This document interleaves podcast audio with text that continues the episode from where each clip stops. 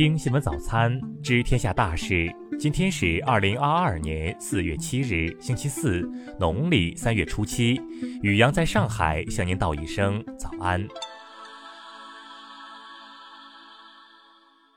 先来关注头条新闻。六日上午，郑州以挂牌方式出让了郑东新区一宗商业商务用地，河南铁松数字科技有限公司以底价四点五二亿元竞得。铁松科技的两大股东为河南铁投综合开发有限公司和河南元汉实业有限公司，持股比例分别为百分之五十一和百分之四十九。其中，元汉实业最终受益人为目前河南嵩山少林寺方丈释永信。从股权路径看，释永信持有河南少林无形资产管理有限公司百分之八十股权，后者持有元汉实业百分之七十股权。一九九八年，释永信成立河南少林寺实业发展有限公司，在其带领下，少林寺开始不断扩大自己的商业版图。自二零零八年成立以来，少林无形资管先后投资了十六家公司，最大单笔投资金额达一千六百万元，总额。近八千万元。再来关注国内新闻，继四月一日、三日紧急组织两批次莲花清瘟胶囊支援上海后，四日，中国红十字会再次向上海提供四百九十六万余盒莲花清瘟胶囊，助力当地新冠肺炎疫情防控工作。六日消息，北京爱乐英幼儿园确诊两例新冠肺炎，其中学生一例，老师一例。幼儿园在职校工十二人，学龄前儿童一百一十三人。疫情出现后，朝阳区严格落实管控措施，在婴幼儿集中隔离时，均安排一名家长进行陪护。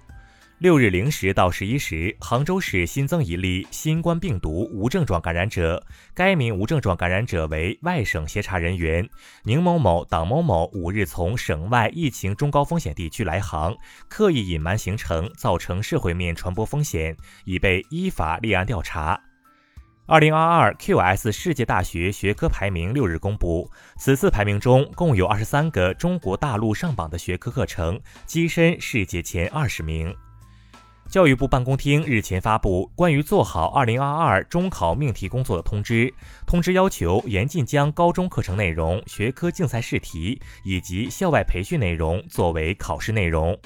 近日，国家卫生健康委等九部门联合印发通知，指出，社区医养结合重点为失能、高龄、残疾等老年人提供预防保健、疾病救治、康复护理、安宁疗护为主。兼顾日常生活照料的医养结合服务。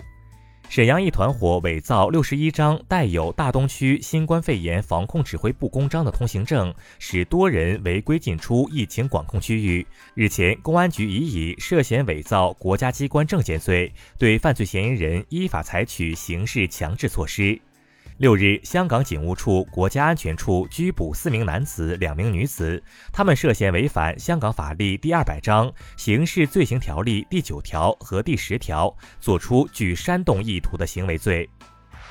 再来关注国际新闻，俄罗斯国防部表示，俄罗斯五日从克里米亚发射了两枚 P 八零镐玛瑙超音速巡航导弹，目标是乌克兰武装部队的一座燃料库。乌克兰总统泽连斯基五日表示，在国家安全问题上，乌克兰未来计划效仿以色列模式，建立全民皆兵的体系，而非武装中立的瑞士化。四日，波兰总理莫拉维茨基在记者会上公开指责德国是对俄制裁的主要绊脚石。副总理卡钦斯基也对德法两国通过支付数十亿美元购买能源产品支持俄罗斯表达了不满。芬兰海关六日证实，已扣押了三批俄罗斯的艺术品，总价值超过四千二百万欧元。俄议员阿尔舍夫斯基赫称这是偷窃行为。六日开始，韩国新冠居家治疗患者也可亲自前往药店购买医药品。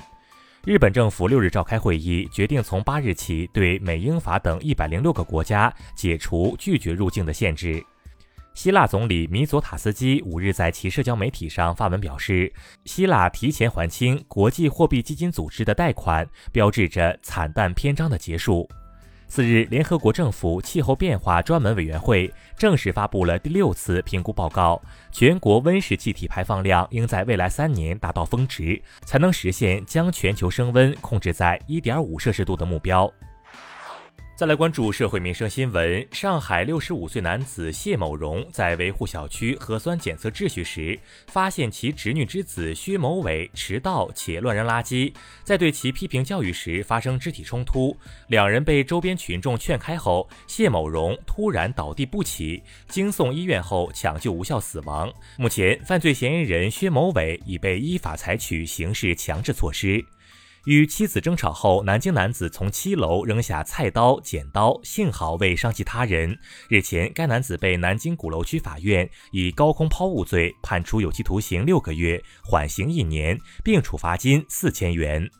六日，网曝上海某小区一柯基被拖到路边处理，居委会工作人员回应，因为这家有阳性病例，担心狗会传染，当时考虑不周，之后会和宠物狗主人进一步沟通，会给予对方赔偿。五日，河南郑州一名女生发布视频表示，清明节收到前男友送的白色菊花，卡片上还写了“祝他清明节快乐”。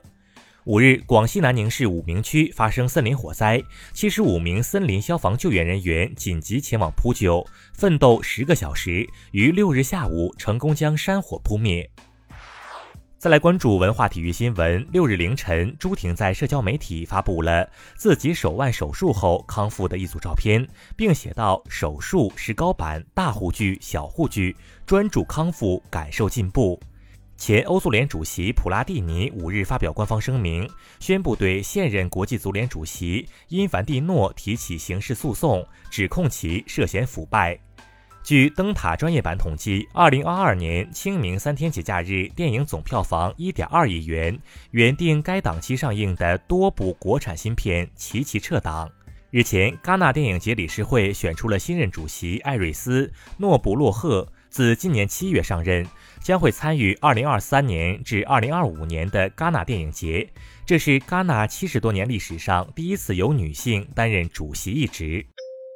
以上就是今天新闻早餐的全部内容。如果您觉得节目不错，请点击再看按钮。咱们明天不见不散。